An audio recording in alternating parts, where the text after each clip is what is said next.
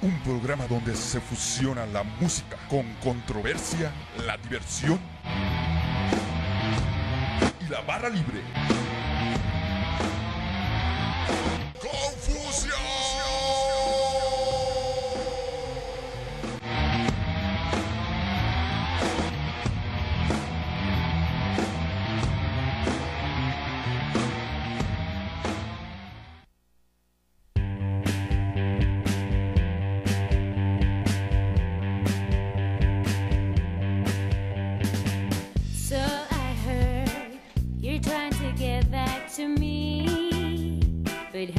it's past twelve.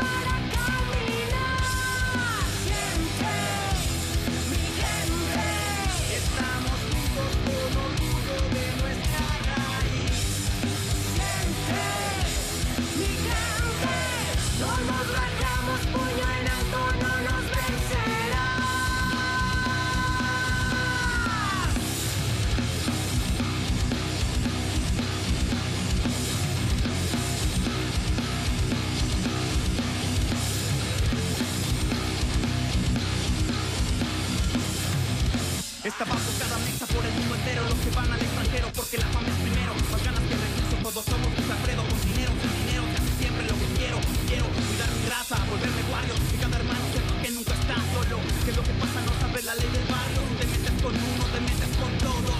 Aquí en la calle es el mejor instituto, clases intensivas para volverte a No te calles nada, por favor, porque el luto dura toda la vida y una solo un minuto. Si te metes con el pobre, con el pueblo de guerra, si te metes con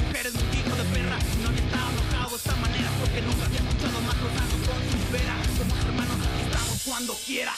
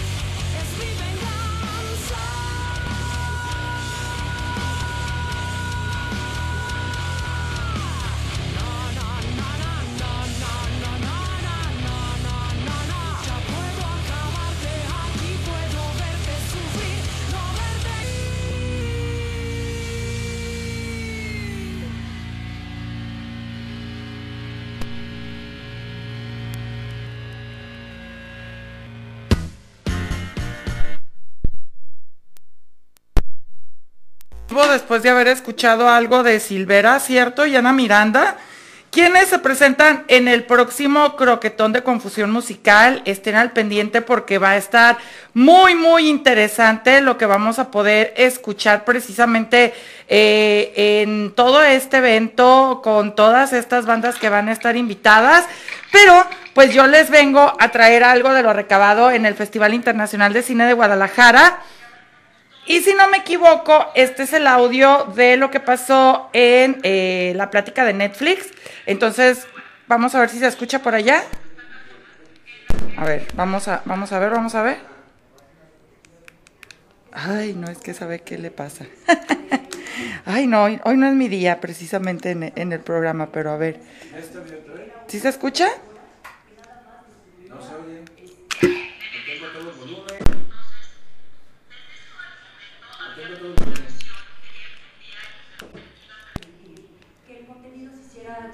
Ahí está. ¿Ya está apagado esto? Eso, eso de que iba a llegar el contenido a través de internet sucede 10 años después, en el 2007, con el streaming, que ya como tal Netflix funciona como un streaming en Estados Unidos. Luego, en el 2011 somos muy afortunados en Latinoamérica porque nos llegó Netflix y fuimos de los primeritos en los que tuvimos el servicio de Netflix. Los que nos dedicábamos a vender contenido en esa época fue buenísimo porque de repente tenías ya un nuevo comprador y una nueva ventana a quien venderle contenido, entonces fue como que un año de vacas gordas que tuvimos. En el 2012, un añito después, Netflix empieza a hacer sus producciones originales y empieza con Lilyhammer. Luego le siguió House of Cards, Orange is the New Black y estas series que empezaron a ser muy exitosas. Después, en el 2015, tuvimos nuestro primer este, serie original fuera de Estados Unidos y fue Club de Cuervos, orgullosamente mexicana, hecha por manitas mexicanas.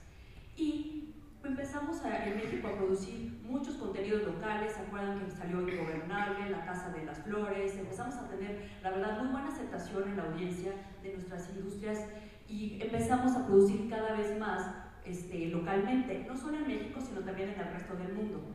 Y era tal ya el éxito de nuestras producciones locales que decidimos que hacía sentido irnos a instalar a México, a la Ciudad de México con el headquarter latinoamericano y en el 2021 ya estamos todos basados allá. Antes todo se operaba desde Los Ángeles, pero ahora se fue regionalizando y ya hay oficinas alrededor del mundo como la mexicana.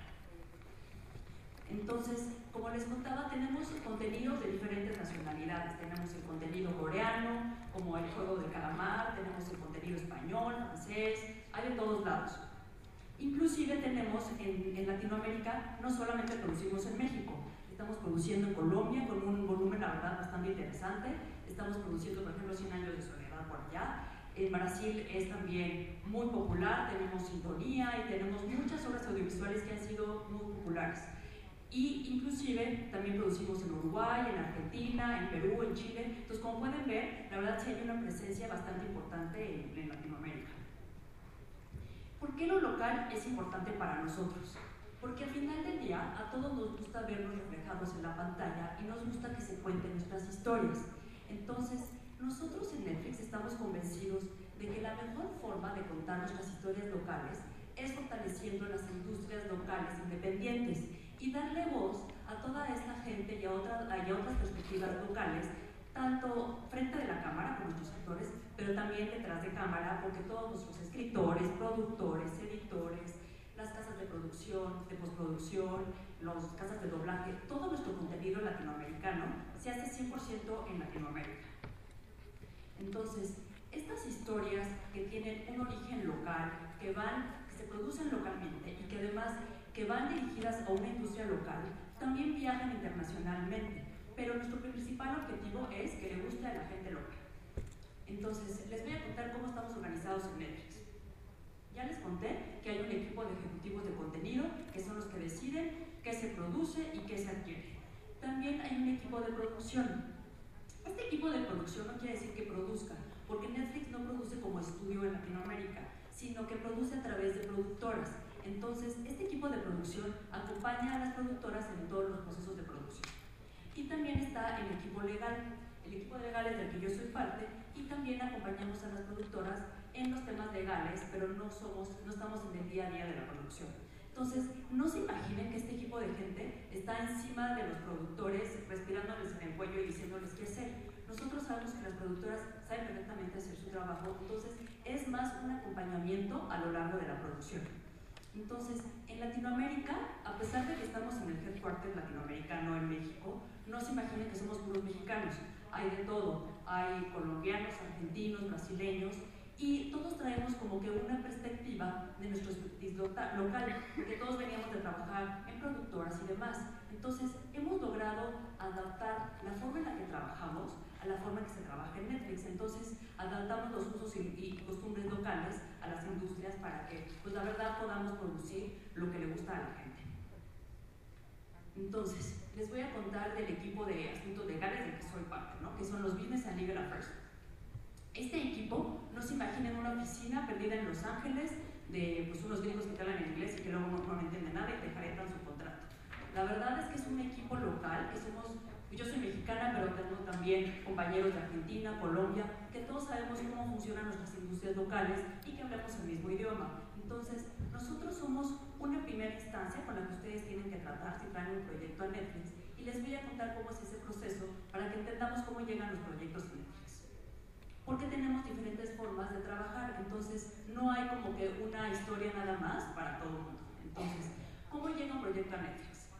Llega de dos formas. Una es por un pitch que haga la productora o por una distribuidora que nos llegan a ofrecer un proyecto y otra es que los ejecutivos de contenido se interesen en un libro o en, algún artículo de alguna revista que lo quieran adaptar y entonces le piden a una productora que lo, lo, lo produzca.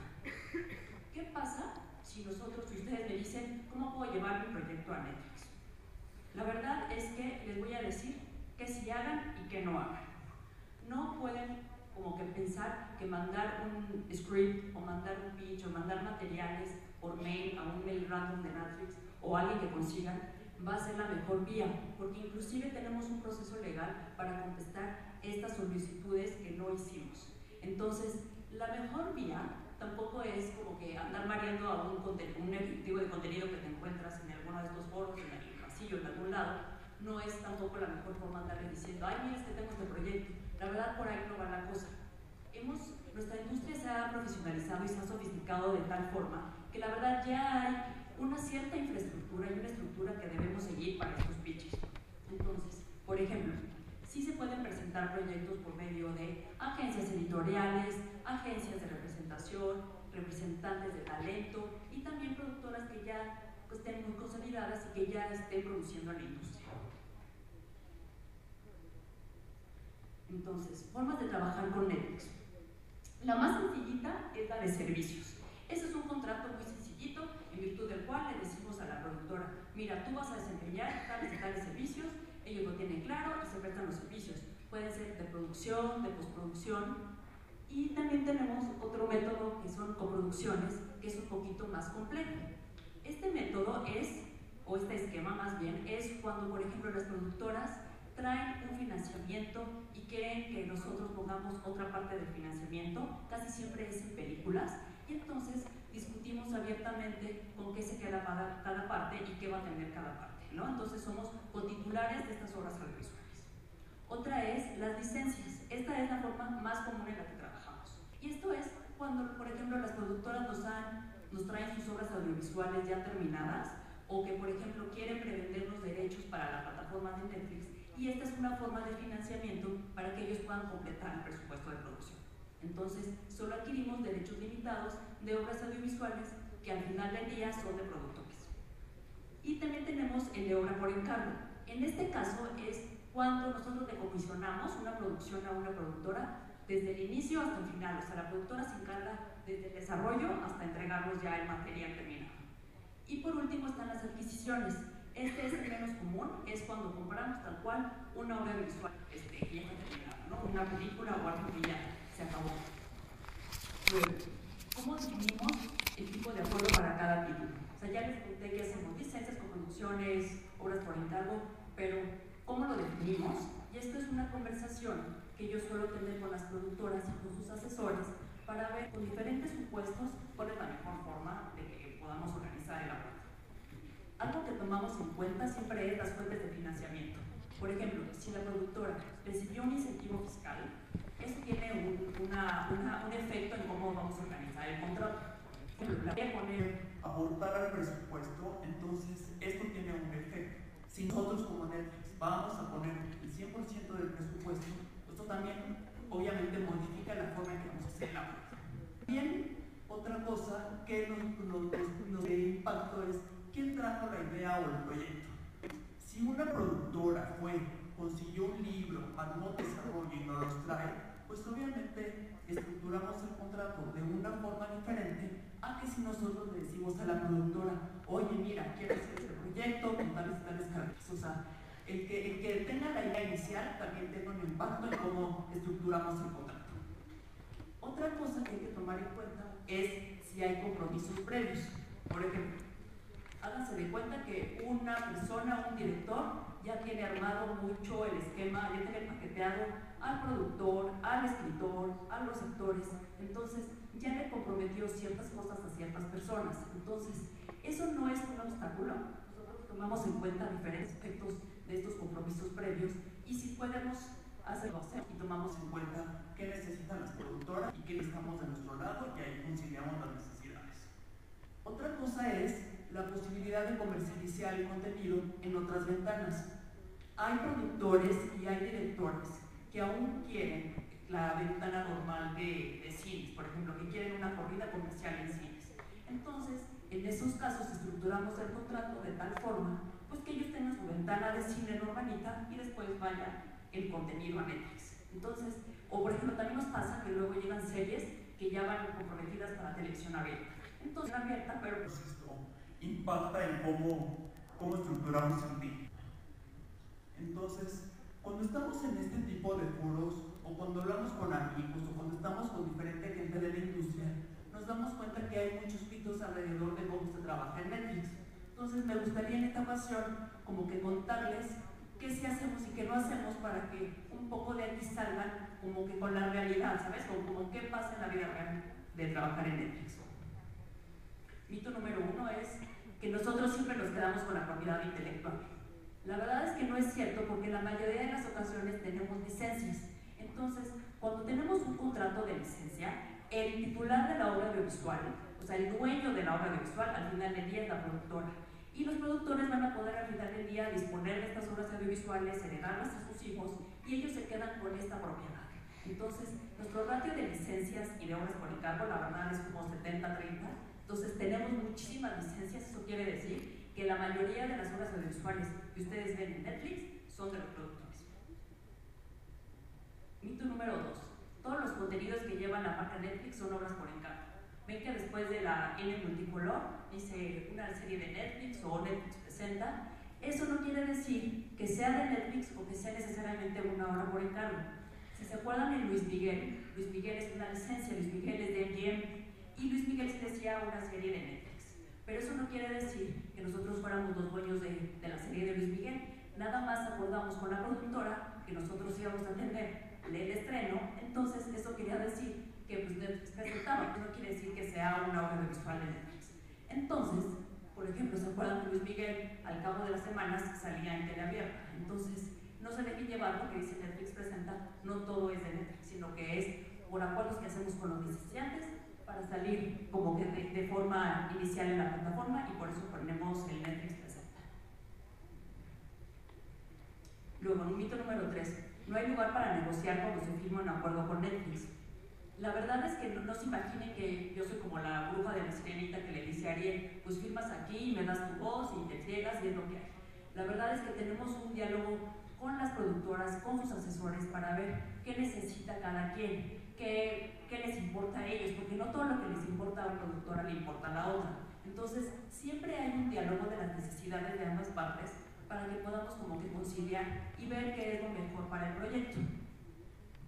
Entonces, no es como Luego, mito número 4. Netflix no comparte a los productores resultados del desempeño del título. Les voy a contar qué pasa después de que lanzamos un título. Después de que lanzamos un título, tenemos una junta que es entre los contenidos, entre los ejecutivos de contenido y un grupo de personas dentro de Netflix que se dedican a como que a interpretar la data. Imagínense que es el cliché de Silicon Valley, que son unos chavitos en sudaderas que te hablan de datas, pero de forma muy clara. Así tenemos tal cual un equipo y entonces en esta junta lo que sucede es que les explican a los productores cómo le fue a audiovisual, pero con datos muy duros. Entonces, si te fue muy bien, pues está muy padre porque pues tienes la data de por qué te fue bien. Y si te fue muy mal, pues también está la data dura de por qué te fue mal. E inclusive les ponen como gráficas muy padres en las que les dicen, mira, en este punto la gente se salió o la gente abandonó tu programa, ¿no? Entonces, la verdad es que se aprende mucho y los productores sí tienen como que esta información, ¿saben? Para que para la próxima hagan las cosas diferente o que sepamos qué sí le gusta a nuestra audiencia. Y como conclusión, me gustaría que se llevaran la idea de que, pues definitivamente no hay un acuerdo para toda ocasión en Netflix. Hacemos acuerdos de todo tipo. Eh, sí tomamos en cuenta qué traen ustedes, qué les interesa o qué quieren hacer con este proyecto. Y otra cosa es, pues un poco abogar por, los demás abogados de la industria, en la que la verdad sí conviene entender a un abogado desde el inicio del, del proyecto sí sirve el que tengan asesor, porque vamos a ir profesionalizando a la industria y la verdad es que nos conviene a todos que todo el mundo entendamos bien el alcance de los acuerdos y que nos estamos comprometiendo. Entonces, este, es un poco la idea que yo les quiero transmitir. Espero que les haya podido dejar un poco de forma clara cómo se trabaja en Netflix y cómo es que se toman las decisiones. Y si quieren, este, si tienen alguna pregunta, pues adelante. Muchas gracias. ¿eh?